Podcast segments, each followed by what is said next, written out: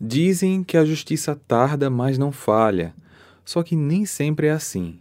Muitos erros ficam marcados para sempre e mudam completamente a vida dos envolvidos, principalmente das vítimas ou família delas. Excelentes advogados ou muito dinheiro podem fazer com que criminosos saiam impunes de um crime. A justiça não é perfeita. No episódio de hoje, eu vou apresentar quatro pessoas consideradas inocentes pelos tribunais, mas que muitos acreditam que de fato eles sejam culpados pelos crimes em que inicialmente a eles foram imputados. Kyle Rittenhouse Kyle Rittenhouse nasceu em 3 de janeiro de 2003 em Illinois, Estados Unidos. Ele tinha duas irmãs e em 2014, após a separação dos seus pais, todos ficaram na guarda da mãe, que continuou morando em Antioch, enquanto seu pai se mudou para a cidade vizinha, Kenosha. Caio sempre teve uma vida muito ativa e se envolvia bastante com a comunidade. Ao entrar no ensino médio, ele participou de um programa de cadetes para o Corpo de Bombeiros. Ele também era muito fã da polícia americana e de tudo que envolvia a aplicação da lei. Mas a vida do garoto mudou completamente em 2020, aos 17 anos, e aqui precisamos explicar um contexto importante para que possamos entender melhor o que vem a seguir. No dia 23 de agosto de 2020, Jacob Blake, um homem de 29 anos, foi ferido dentro do seu carro pelo policial Rustin Chesky durante uma abordagem. O fato aconteceu na cidade de Kenosha e causou uma grande comoção em todo o país. Jacob estava armado e um mandado de prisão no nome dele já tinha sido emitido meses antes. Porém, naquela ocasião, ele não reagiu à abordagem e, mesmo assim, foi atingido com tiros. Seus três filhos pequenos estavam dentro do veículo. Jacob sobreviveu, mas permaneceu em estado grave no hospital e recebeu alta apenas seis semanas depois. Só que, logo após Jacob ter sido ferido pela polícia, uma série de protestos começaram em Kenosha. Parte da população pedia por justiça e manifestantes e policiais se enfrentavam pelas ruas. Alguns protestos foram muito violentos. Comerciantes locais temiam invasões e saques em seus estabelecimentos e alguns incêndios criminosos também foram registrados. A cidade declarou estado de emergência e a Guarda Nacional foi acionada. Então, assim, chegamos ao Caio, que nessa época, com 17 anos, decidiu participar dos protestos, obviamente, do lado da polícia. Então, ele pegou um rifle na casa de um amigo e foi até Kenosha. Motivado pela sua aspiração à defesa social, ele queria ajudar a Guarda Nacional a acabar com os atos de vandalismo. No entanto, em uma confusão, Caio acabou atirando em três pessoas, e duas delas faleceram. Ele foi preso no mesmo dia, sendo acusado de seis crimes no total, incluindo dois homicídios, uma tentativa de homicídio e, obviamente, porte ilegal de arma de fogo. Em novembro de 2020, Caio pagou fiança e foi solto, tendo o direito de responder pelos crimes em liberdade. O julgamento dele começou no ano seguinte, novembro de 2021. A partir daí, promotoria e defesa passaram a tratar uma batalha de narrativas. Para a promotoria, Caio foi às manifestações já com essa intenção, provocando os manifestantes com a intenção de atirar neles. Já os advogados de defesa alegaram que Caio agiu em legítima defesa após ser perseguido pelos manifestantes. Vários vídeos dos protestos foram exibidos durante as audiências. Depois de alguns dias de julgamento, os jurados consideraram que as vítimas estavam se comportando de forma violenta na noite dos disparos e assim Caio foi absolvido de todas as acusações, inclusive da de porte ilegal de arma de fogo. Antes e depois do julgamento, Caio fez diversas aparições na mídia e chegou a fazer parte da campanha presidencial do então candidato Donald Trump, se tornando uma espécie de símbolo para a direita americana. Demétrios Oliveira de Macedo Demétrios nasceu em 89 na cidade de São Paulo. Em 2011, após se formar em Direito, passou no exame da Ordem dos Advogados do Brasil. Nesse mesmo ano, Demétrios começou sua carreira na Prefeitura de Registro, uma pequena cidade no interior de São Paulo. Com atuação de destaque na área, ele acabou se tornando procurador.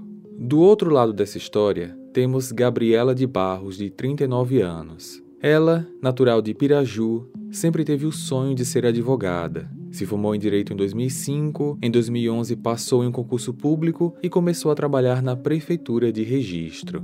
Em 2013 se tornou procuradora e em 2019 foi promovida a procuradora geral do município, ou seja, Gabriela acabou ficando um cargo acima de Demétrios. Após Gabriela ser promovida, o comportamento de Demétrios mudou drasticamente. Ele ficou totalmente antissocial, não conversava mais com ela e nem mesmo contribuía com as funções profissionais que envolviam ambos.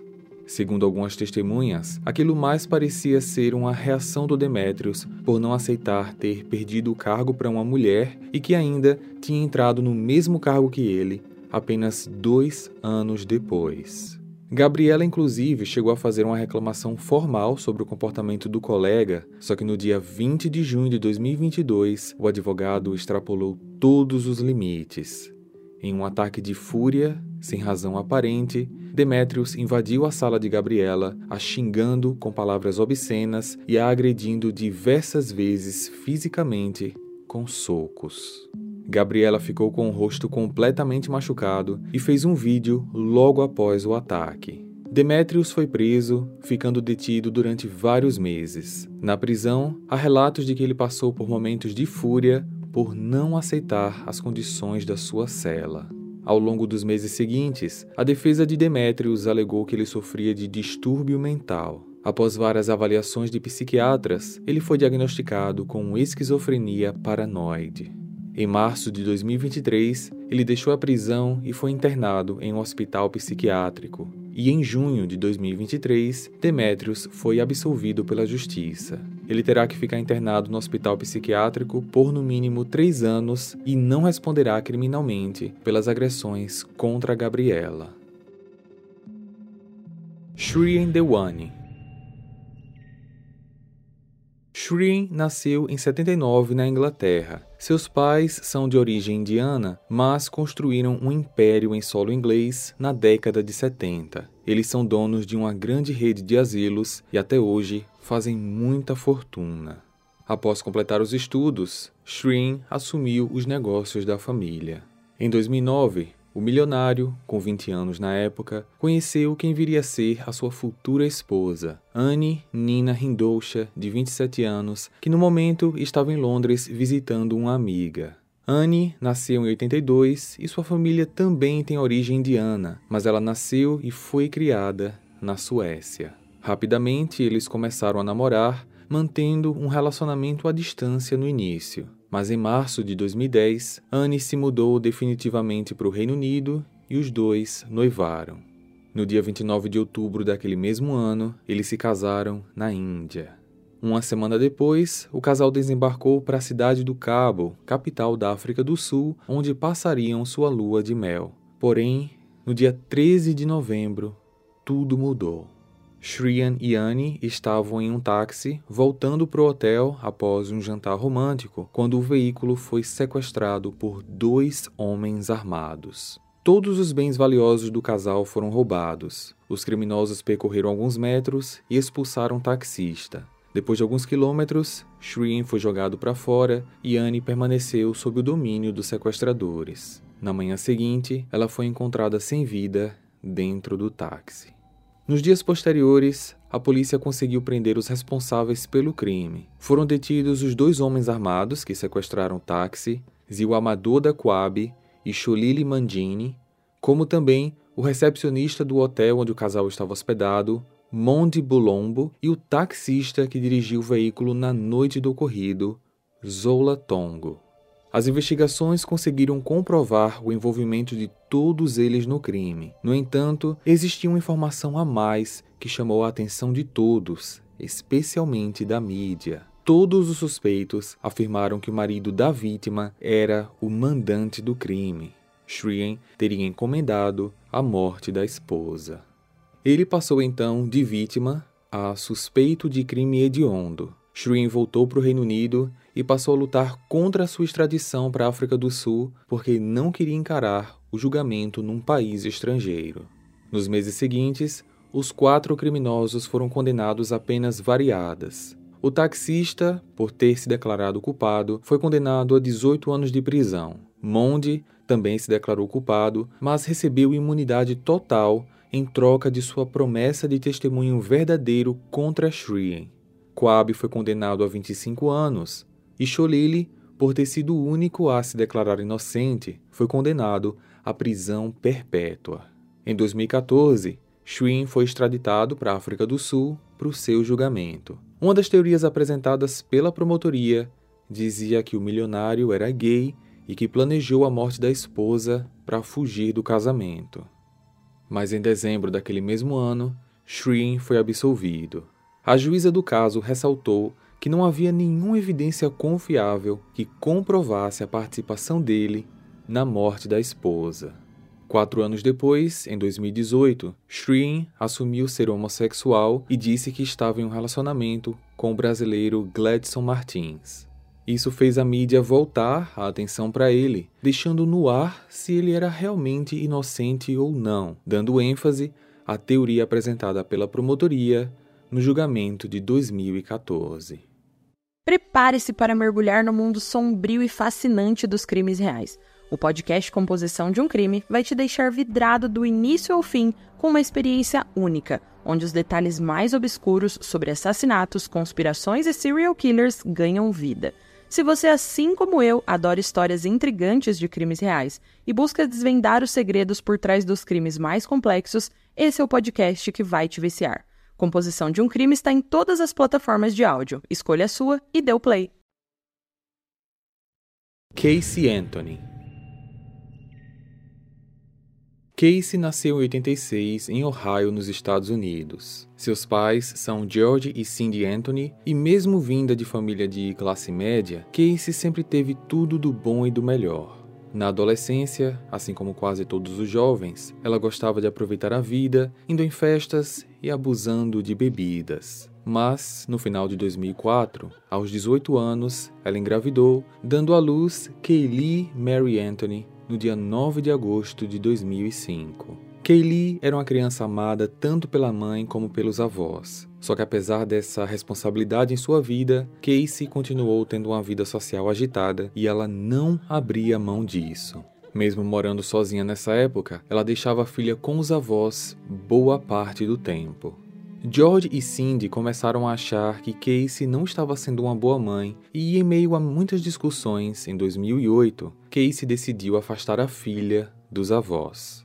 Eles passaram a não ter mais contato com a neta, com Casey sempre dando desculpas para que Kaylee não visse os avós. Cerca de um mês depois, Cindy ligou para a polícia, dizendo que não tinha notícias da neta há 31 dias.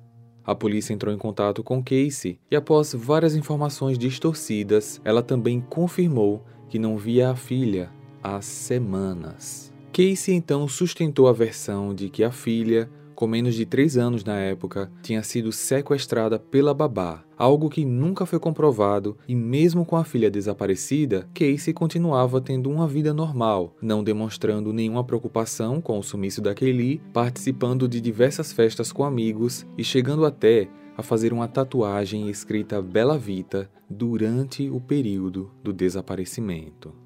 Comprovando que muitas informações fornecidas por Case eram falsas, a polícia a prendeu preventivamente. Meses depois, os restos mortais de Kelly foram encontrados em um saco num bosque. Dessa forma, Case foi acusada de homicídio em primeiro grau e alguns outros crimes e acabou permanecendo presa até o julgamento.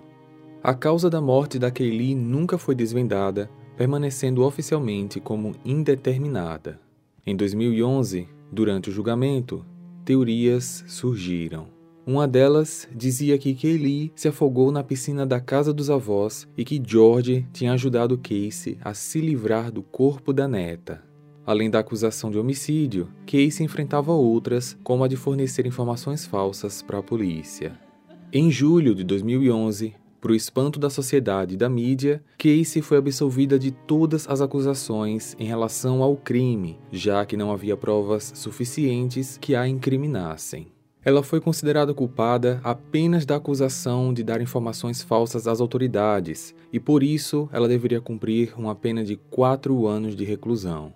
Ocorre que ela já estava presa por mais de três e tinha conseguido uma redução da pena por bom comportamento. Sendo assim, ela foi solta logo após a decisão judicial. Dos quatro casos que eu apresentei hoje, dois deles eu já abordei com muito mais detalhes em vídeos dedicados apenas a eles: o caso Shrindewani e Casey Anthony.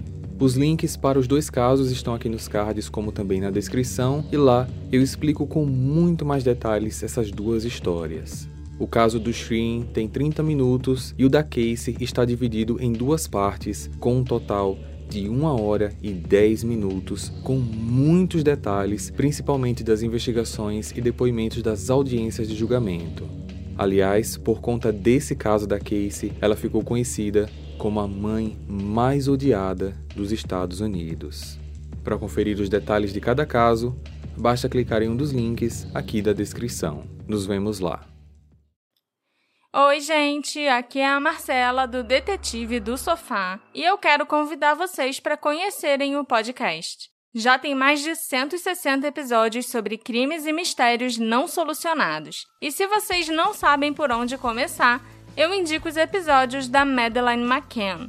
Eu vou contar muita coisa que vocês não sabem sobre o caso da pessoa desaparecida mais famosa da história. Então não esqueçam de conferir o Detetive do Sofá.